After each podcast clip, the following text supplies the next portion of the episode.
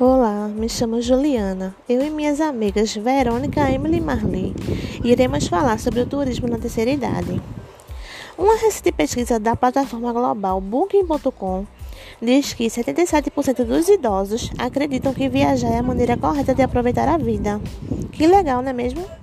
Essa movimentação toda é de extrema importância para uma boa qualidade de vida, pois o momento de prazer está altamente ligado à longevidade da terceira idade.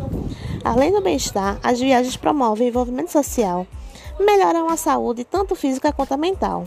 Socializar e conhecer novas culturas ajuda nessa faixa etária que por muitas vezes se encontram sozinhas. Pois é, pessoal, nem tudo são flores.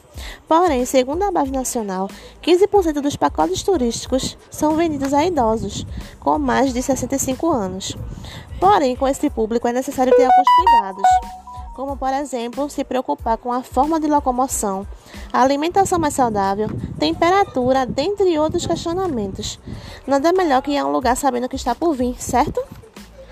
Como já adiantamos, o mercado de viagens já está sabendo dessa grande tendência, que é o turismo na terceira idade.